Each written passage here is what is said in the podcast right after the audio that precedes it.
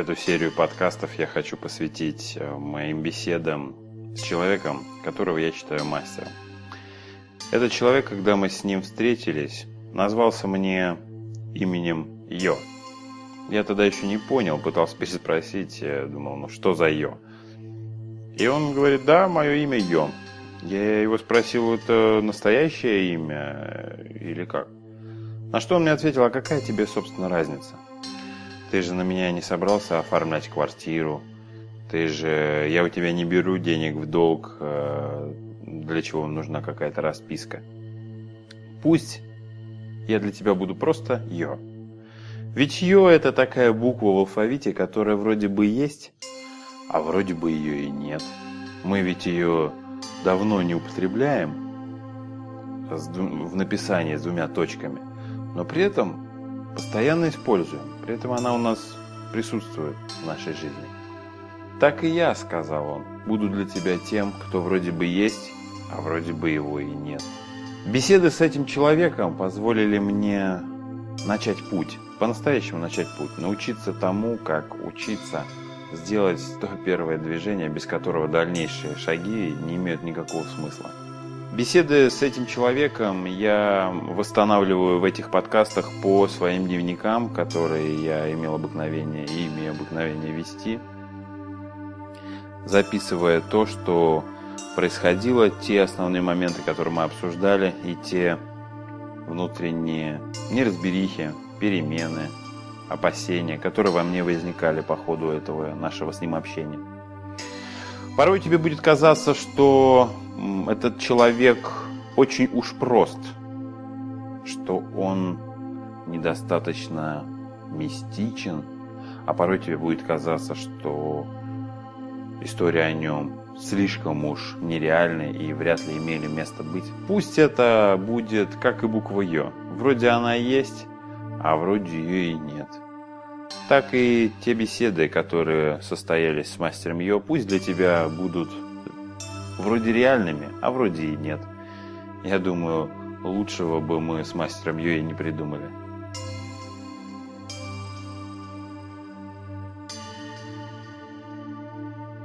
Мое знакомство с мастером Йо произошло совершенно случайно, казалось бы.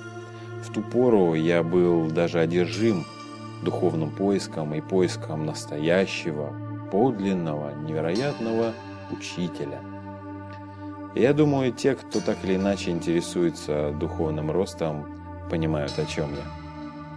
Но я догадывался, что среди популярных имен, среди раскрученных лиц не найти настоящего учителя. Потому что там, где великая популярность и массовая работа, там очень много соблазнов, избежать которых порой просто невозможно. Там есть коммерция, там есть репутационные риски, там есть все то, что есть в любом бизнесе. И это не значит, что учиться у бизнесмена плохо. Да нет. Особенно если, если, если, если бы я хотел научиться бизнесу, то это было бы идеально учиться бизнесу у бизнесмена. Но я не хотел учиться бизнесу. Я хотел понять, что есть я и как мне жить.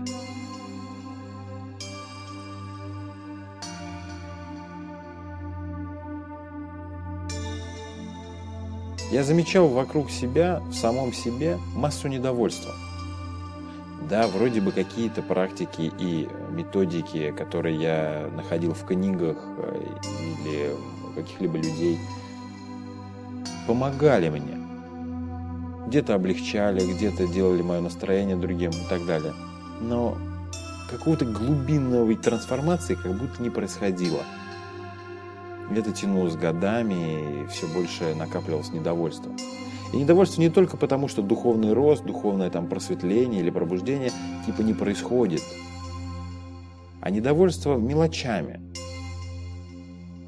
кто-то не так поехал, кто-то не так посмотрел, кто-то не так поступил, кто-то не то сказал, где-то я не то сказал, где-то я сам себя обманул, где-то я себе обещал и не смог. Вот то, что создавало, сплетало узор недовольства моей жизни.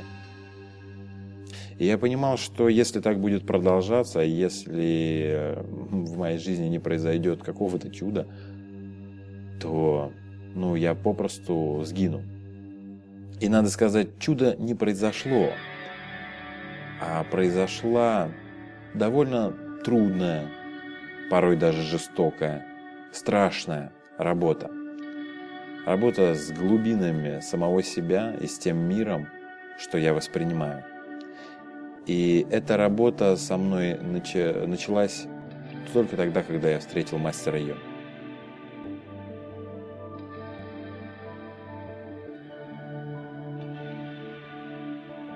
От одного своего верного товарища я узнал, что есть такой человек, который, дескать, не популярен и не афиширует себя как наставник, как учитель. Но тем не менее, попасть к нему в ученики было бы великим счастьем для меня. Я тогда, помню, не особо в это как-то поверил и подумал даже, что да ну, Видал я этих учителей, вон они тут на каждом углу, на каждом шагу. Это еще было в ту пору, а сейчас-то ну, вообще как собак нерезанных, гуру, полугурков, недогурков э, и тому подобных э, великих и ужасных наставников. Поэтому я особо не обратил внимания. И я помню, как я сидел и переписывался в ICQ с своей подругой и описал эту ситуацию, что вот человек этот оказывается тут где-то неподалеку, проездом в нашем городе. И она мне сказала, ну ты что, идиот что ли? Это же может быть оно и есть. Может быть вот так и происходит встреча. Помню, я себе просто хлопнул по лбу и побежал быстрее одеваться, потому что возможность встретиться с этим человеком, она была только в этот вечер. Я помню, как я бежал э, до места, где он э, находился, потому что автобусы уже не ездили, денег у меня не было на такси, а, и был уже вечер, ну и надо было побыстрее попасть, поэтому был выбор только бежать. То есть выбора-то не было, было единственное решение – бежать. И я побежал.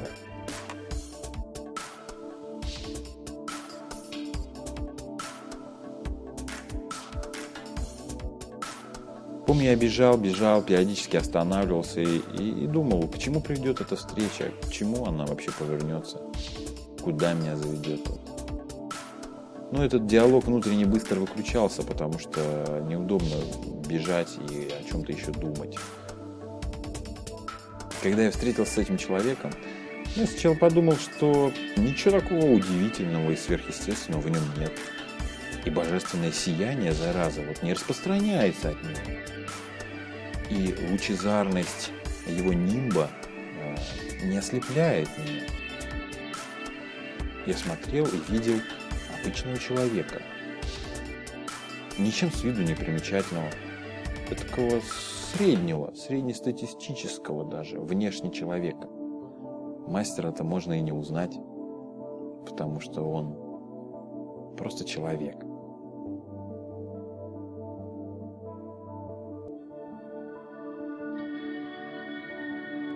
Первый разговор, который у нас был с мастером Йо, он был об удивлении.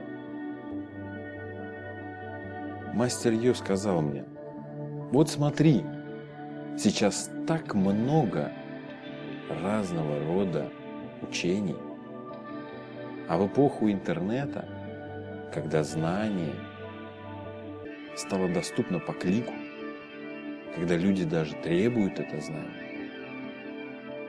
когда люди надеются, ожидают, что кликнув, прочитав, они получают какое-то знание, люди уже не удивляются ничему. Тут тебе астральные путешествия, здесь тебе телепортация, тут тебе эгрегоры, тут тебе разного рода энергетические а, каналы – Тут тебе чакры во все стороны покрутят, здесь тебе йога всех возможных цветов и оттенков. Пожалуйста. Я сказал, наверное, это хорошо, что у людей теперь есть доступ к разным учениям, что они могут выбирать, что они могут что-то взять и практиковать, что у них теперь появился доступ, которого не было раньше. И мастер ее сказал мне, обилие вариантов, обилие выбора приводит человека к бездеятельности, к инфантильности. Ведь посмотри, стало так много всего, что на освоение хотя бы чего-то из этого, ну, попросту у тебя нет времени. Потому что ты вроде берешь какой-то предмет, какое-то учение, читаешь, погружаешься, там что-то практикуешь. И тут ты смотришь, что мимо где-то рядом проплывает еще что-то интересненькое. И у тебя уже нет времени заниматься тем, что ты уже выбрал. Поэтому ты добираешь в общую копилку еще, еще, еще. И поверхностно ты, в общем-то, весьма эрудирован. Ты можешь прекрасно поговорить про чакры, про кундалини. Ты можешь прекрасно побеседовать про пранаяму, про создание энергетических двойников, про изгнание сущностей, про достижение э, целей, про привлечение любых э, желаний, про воплощение любых мечт прям в секунду, про исцеление по щелчку пальца. Вот поговорить можешь обо всем. А как был говном, так и остался.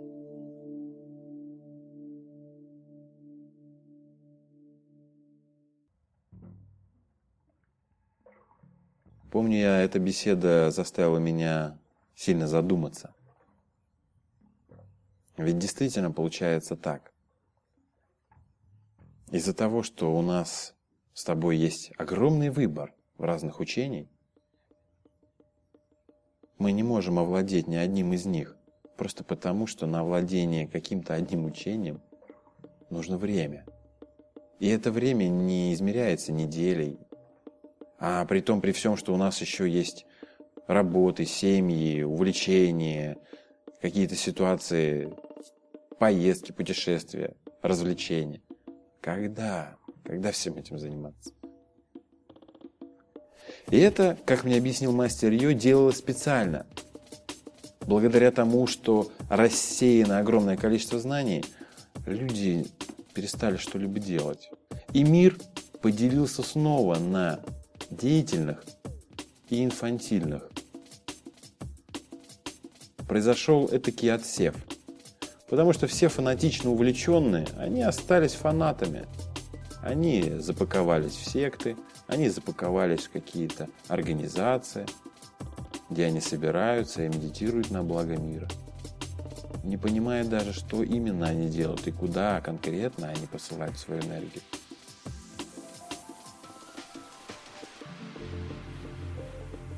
Из-за того, что у нас стало так много всего, мы потеряли ориентир. И нам стало сложно выбрать. И заметь, по каким критериям сейчас выбирают учение. Цепляет меня или не цепляет, говорят такие люди. Или нравится ли мне то, о чем они говорят? Удовлетворяет ли меня? Лестно ли мне? Заманчиво ли звучит? Возникает ли у меня эмоция какая-то? Вот что привлекает.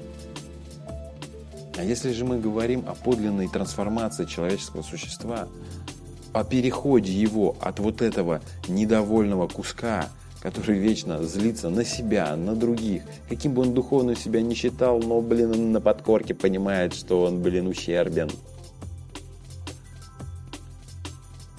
до человека, который по-настоящему счастлив, до человека, который пребывает постоянно в радости, до человека, который способен в спокойствии встречать любые обстоятельства, любые проблемы этой жизни. Ведь они есть, и мы не можем взять и убрать их. Нет беспроблемной жизни. Есть, э, есть жизнь в мучении, но беспроблемной жизни нет. А наличие проблемы не значит наличие мучений. И вот если мы говорим о трансформации от вот этого куска недовольного к счастливому человеку, к благополучному человеку, к здоровому человеку, к целостному человеку, который занимается тем, что он любит, который доволен тем, что с ним происходит, который рад тому, что солнце светит, который чувствует, что он на своем месте, что он ежеминутно, ежесекундно реализуется, а не бесконечно сдерживает себя в ежовых рукавицах. Тогда обилием этим мы не сможем его достичь. С помощью этого обилия учения мы сможем мечтать, фантазировать, интеллектуальные баталии вести. Это мы сможем. Как бы это удивительно ни было, большинству людей, которые говорят, что они хотят этого вот счастья, этого преображения, им только это и нужно. Эти интеллектуальные баталии, эта информация, фантазии. Им этого достаточно.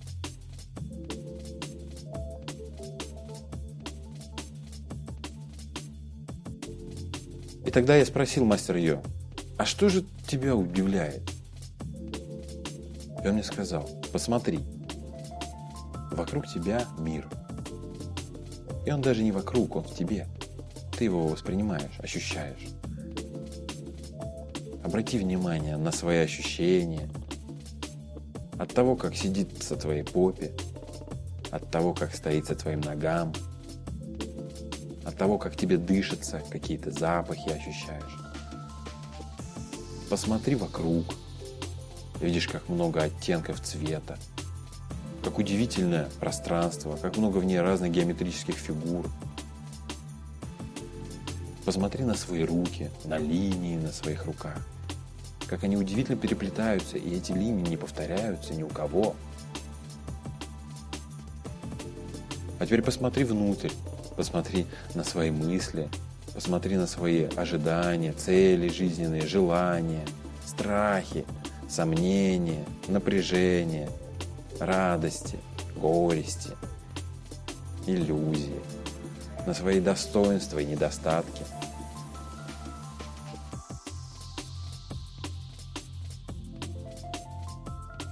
Посмотри на этот уникальный рисунок твоей личности, твоего тела, твоего окружающего пространства. А теперь посмотри на меня – И вот сейчас осознай, что там, внутри меня, тоже огромный мир. Такой же огромный, как и твой. Только он проживается мной. Вот что удивительно, сказал мне мастер Йо. Вот что по-настоящему завлекает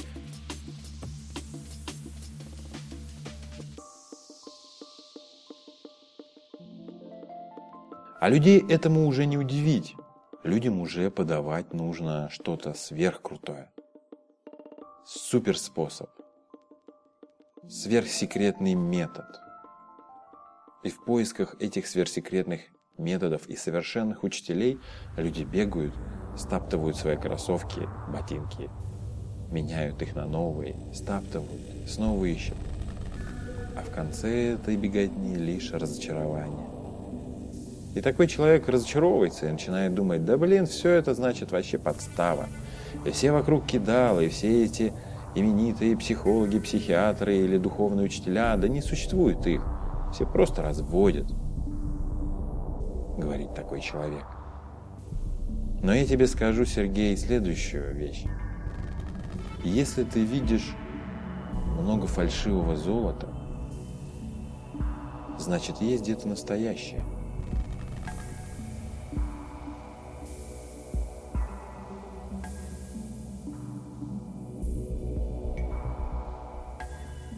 Но почему я тогда не могу найти это настоящее золото, спросил его я.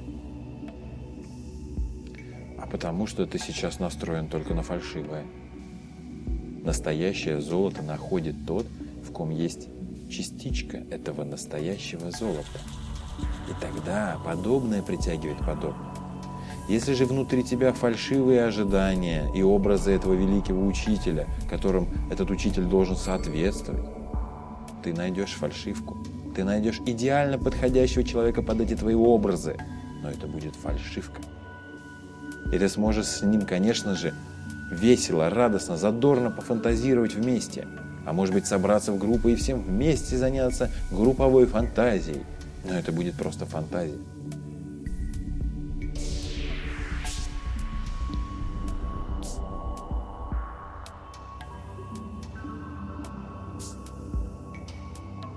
Проверь свои устремления. Чего ты хочешь? Почему ты пришел ко мне? Хочешь ли ты пофантазировать вместе со мной? Если так, то тебе не ко мне. Я фантазиями совместными не занимаюсь. Или ты чувствуешь свою готовность и способность к подлинному преображению из этого недовольного куска в целостное существо? Но не спеши с ответом. Удели этому вопросу хотя бы несколько дней, понаблюдая себя в своей повседневной жизни. В том, как ты работаешь, в том, как ты отдыхаешь, в том, как ты ведешь беседы со своими близкими, в том, как ты отвечаешь этим своим близким, в том, как ты заботишься об этих близких, в том, как ты заботишься о себе. Понаблюдай себя. Честно и по возможности беспристрастно. И тогда это честное наблюдение будет способно расставить все по своим местам. И очень вероятно, что ты увидишь кучу фальши в себе фальши в своих устремлениях, в своих желаниях и надеждах. И если ты способен признать эту фальшь свою внутреннюю, эту свою каждодневную ложь о том, что ты готов чего-то там изменить в себе, это уже будет изменение. Это уже будет шаг к этому преображению. Только вот способен ли ты признать,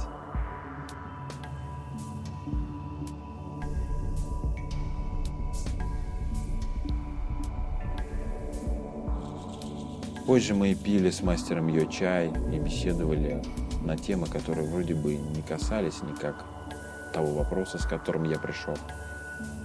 Я смотрел, как искрятся его глаза. Это был человек по-настоящему счастлив.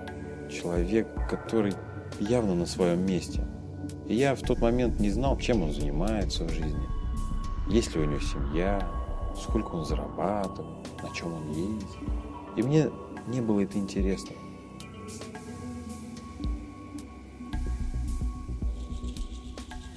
Мы беседовали о домостроительстве, о природе, об обществе. И как-то постепенно, минута за минутой, я замечал, что внутри меня разливается тишина. Тишина, в которой появилось ни с чем не спутываемое осознание. Я вру себе. Я хотел обрести какую-то поддержку, я хотел обрести какое-то внимание. Я хотел быть нужным, я хотел принадлежать, но это не имело ничего общего со, с подлинным развитием, с подлинным преображением. Это было очень болезненно, и последующие несколько дней я пребывал, ну, наверное, в депрессии. Я ничего не мог делать, я чувствовал, проживал всем своим телом, всем своим существом, что я лгу.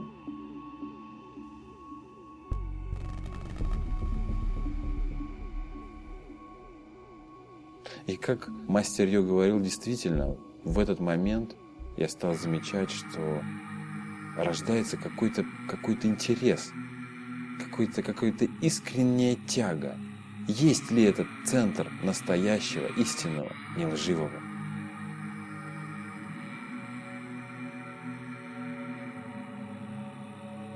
На этом наша первая беседа с мастером Йо подошла к концу. До встречи в твоем восприятии в следующем выпуске подкаста. Это был Сергей Аношин. Пока.